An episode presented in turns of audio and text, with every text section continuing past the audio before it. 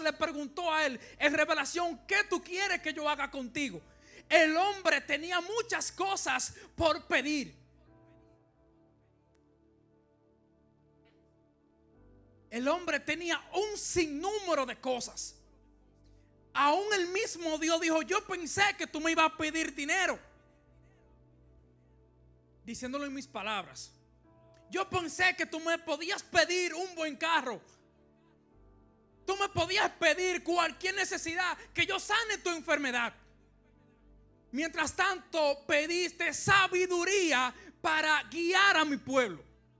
Escucha bien, mi hermano tu petición, lo que tú anhelas, tu enfoque determinará lo que tú serás en el futuro. Este hombre se enfocó en exaltar el nombre de Dios. Se enfocó de una manera tal que terminó lográndolo de una manera extremadamente grande. Era un palacio maravilloso en mis palabras. Era algo extremadamente hermoso. El valor era inmensamente grande. Porque el hombre se enfocó en exaltar el nombre de Cristo. Y por eso hoy estamos usted y yo aquí. Porque queremos exaltar el nombre de Cristo. Pero tenemos que sacrificar muchas cosas. Y una de ellas es enfocarnos en nuestro Padre amado. Lo que pensamos, lo que usted piensa, eso es usted. Lo que usted anhela, eso es lo que usted va a traer. Cuando alguien ora, cuando alguien dice, yo me voy a poner a orar y solamente ora y no cree en lo que está orando, o simple y llanamente oró y olvidó, dudo que su petición sea contestada.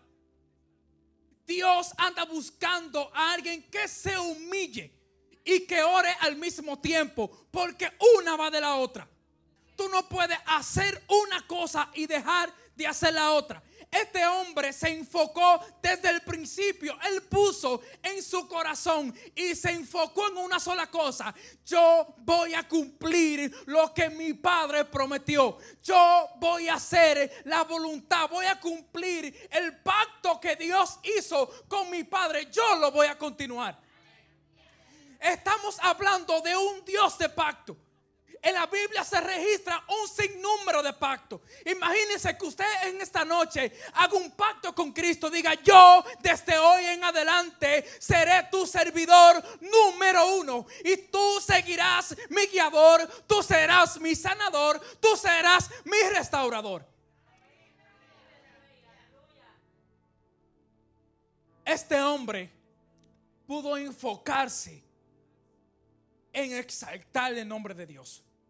Cuando usted y yo sacamos tiempo, rompiendo barreras, dejando de hacer una cosa o la otra para enfocarnos en el maestro, vamos a ser recompensados. Quizás en el momento de la situación no podemos verlo de esa manera. Pero más adelante vamos a ver los frutos. Porque lo que tú siembras, eso vas a cegar. Si tú le traes tiempo para Dios, Dios trae tiempo para ti. Y lo más apreciado que usted y yo tenemos, ni siquiera es la familia, ni siquiera es la iglesia, es el tiempo. Y si usted y yo le dedicamos tiempo a Dios, entonces Él traerá tiempo para nosotros, para así disfrutar de lo que Él nos ha dado. No podemos fracasar cuando tenemos el éxito. Hay mucha gente, habemos muchos que fracasamos cuando estamos en prosperidad.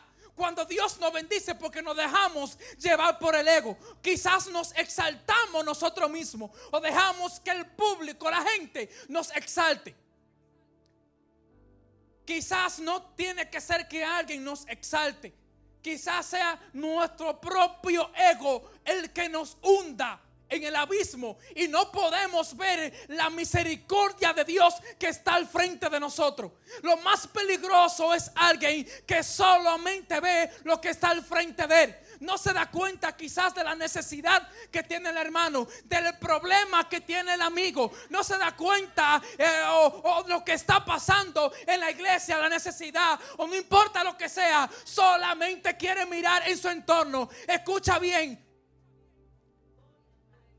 la misericordia de Dios es infinita. Y usted y yo no podemos limitar la misericordia de Dios. Este hombre hizo pacto con Dios.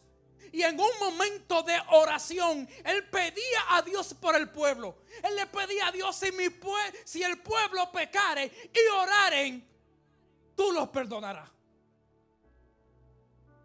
Es increíble cuando un hombre enfocado en la presencia de Dios puede hacer grandes cosas con sus oraciones.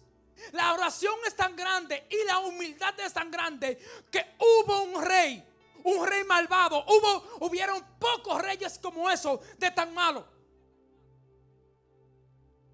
Y Dios puso fin a él. Cuando él escuchó la noticia, el hombre se humilló y Dios alargó sus días.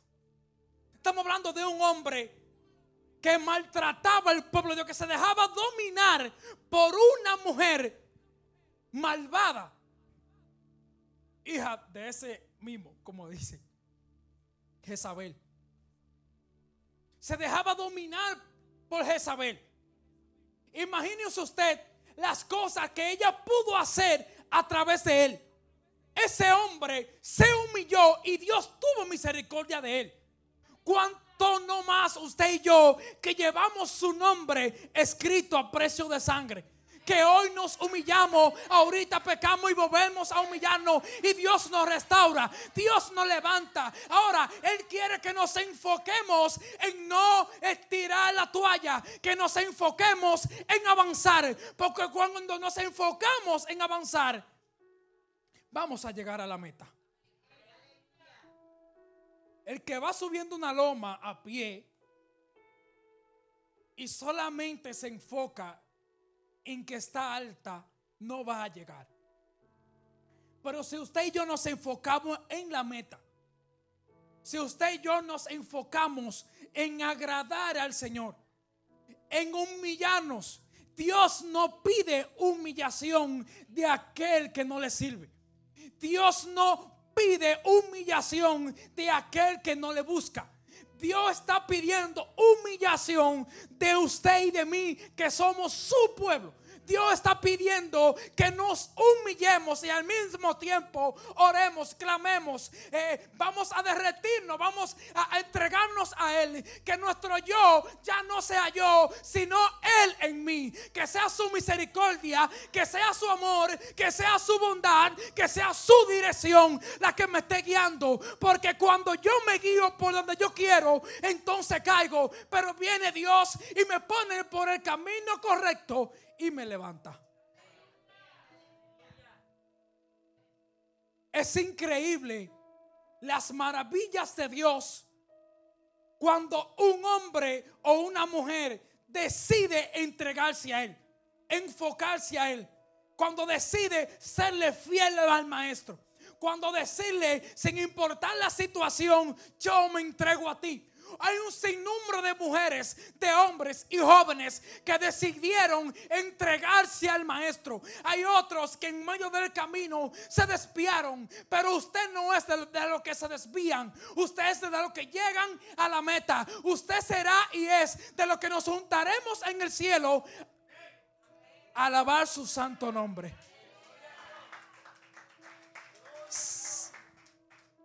Este hombre sabía, Salomón sabía que la presencia de Dios era inmensamente grande, que Dios era demasiado grande, muy grande, muy grande para caber en ese lugar. Pero sabe algo, como quiere él dijo, espérate, en mi casa, en mi casa caberá la presencia de Dios. Escuche, no es necesario quizás un local de esa magnitud porque usted y yo somos templo del Espíritu Santo. En, en, usted es que el Espíritu Santo de Dios mora hoy. con usted es que Él quiere tratar, conmigo es que Él quiere caminar, predicar y hacer todas las cosas que un cristiano debe de hacer. Es increíble las maravillas que Dios quiere hacer con nosotros. Si nosotros nos humillamos y doblamos nuestras rodillas a Él y entregamos el yo soy.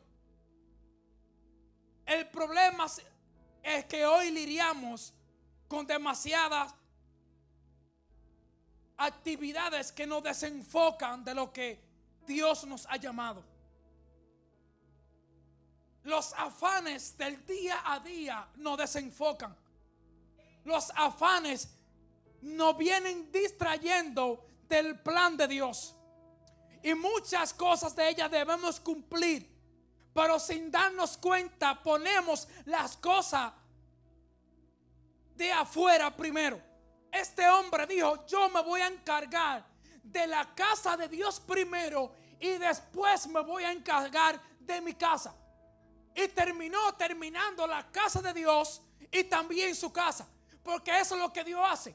Cuando usted se entrega a Él, entonces Él se encarga de lo suyo. Es increíble. Si nosotros sacamos tiempo para Dios en la intimidad, entonces en lo público, en la muchedumbre, se va a ver la misericordia de Dios. En lo público se va a ver la grandeza de Dios que hay en su vida, que hay en su familia, que por donde usted pase anda la presencia de Dios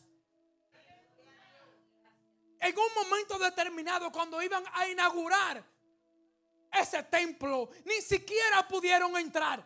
Porque la maravilla de Dios era tan grande con alguien que determina en su corazón seguir al maestro. Es increíble la maravilla, la gloria de Dios que hay en alguien que decide orar, humillarse, entregarse a Él.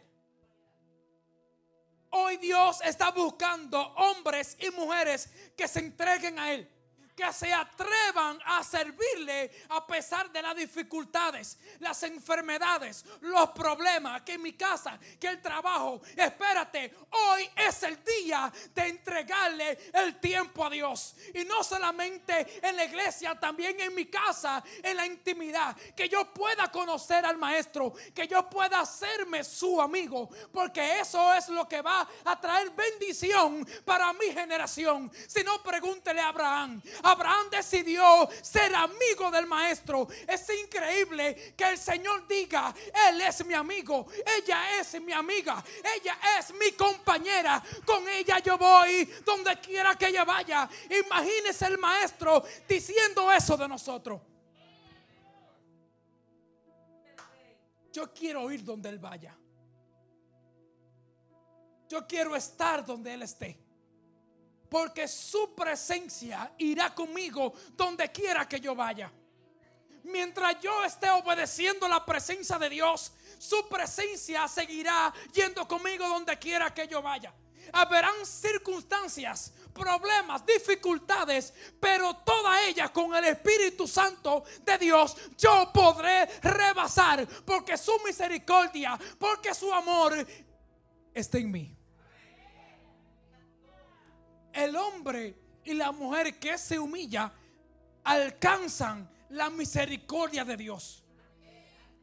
El hombre y la mujer que deciden que Dios tome el dominio y el control de su casa, de su trabajo, de donde quiera que vayan, la misma misericordia de Dios te va a exaltar. Escucha bien, este hombre decidió entregarse al maestro en ese momento. Él dijo, espérate, yo voy a hacer un propósito en mi vida y será hoy, mañana y siempre exaltar, hacer un hogar, preparar un altar en un lugar donde podamos alcanzar la misericordia de Dios.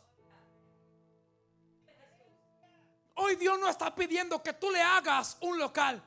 Hoy Dios lo que quiere es que tú abras su corazón. Que tú abras tu corazón porque allí es que Él quiere habitar. Imagínate esa gloria de Dios que descendió en aquellos tiempos, bajando como fuego, descendiendo en tu corazón. Es inmensamente la grandeza que, de Dios, que Dios puede traer a tu vida. Si la misericordia de Dios desciende en tu vida. Pero una cosa debe de ser humillarte hasta Él, hacia Él y orar sin cesar. Es lo que Dios pide para que tú puedas ser lleno de su misericordia ora sin cesar, humíllate, humíllate, dice el maestro, humíllate, porque yo te quiero enaltecer.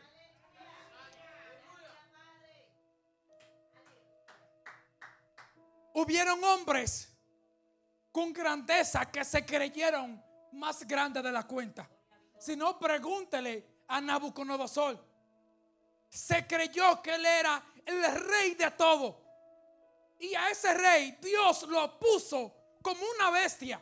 El hombre no, se bañaba, comía de las hierbas del campo. Imagínese usted, si nosotros no permitimos que Dios more en nuestra vida. A lo que estamos aquí es que Dios quiere que nos dobleguemos a Él.